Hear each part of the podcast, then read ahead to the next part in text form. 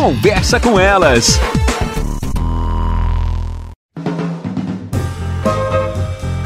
Olá, eu sou Cristiane Finger, jornalista. Ana Paula Lundegren, psicóloga. Estamos começando mais um Conversa com Elas.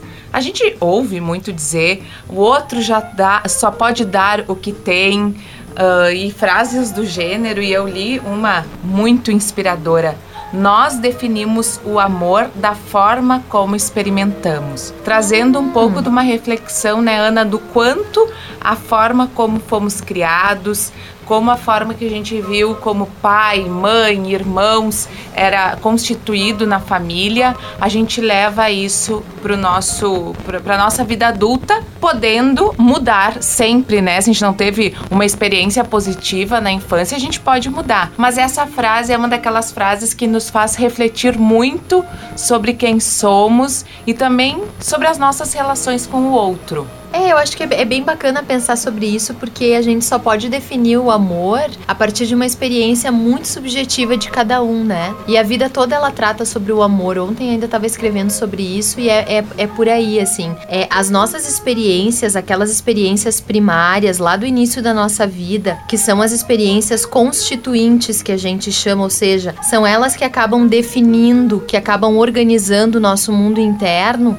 é, é também a via pela qual a gente experimenta a, a experiência do amor. E aí pode ser uma experiência melhor, pode ser uma experiência pior. A gente tem que poder entender que os nossos pais também têm as suas dificuldades, as suas falhas. E tudo que eles fazem, eles fazem porque naquele momento só conseguiam fazer daquele jeito, né? Então não é tudo culpa da mãe, do pai, mas enfim, a gente tem que poder resgatar a nossa história para poder entender por que, que hoje nós somos assim, por que, que hoje fazemos isso ou aquilo. Tudo isso está interligado.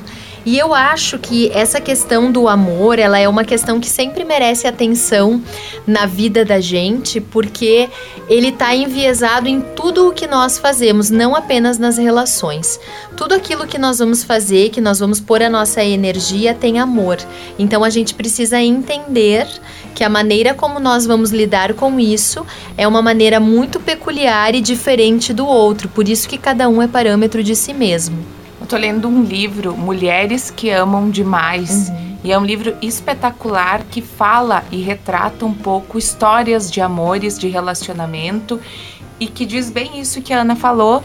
Tá aí também uma dica de livro. Até mais, pessoal. Até. Você ouviu na Jovem Pan Serra Gaúcha? Conversa com elas.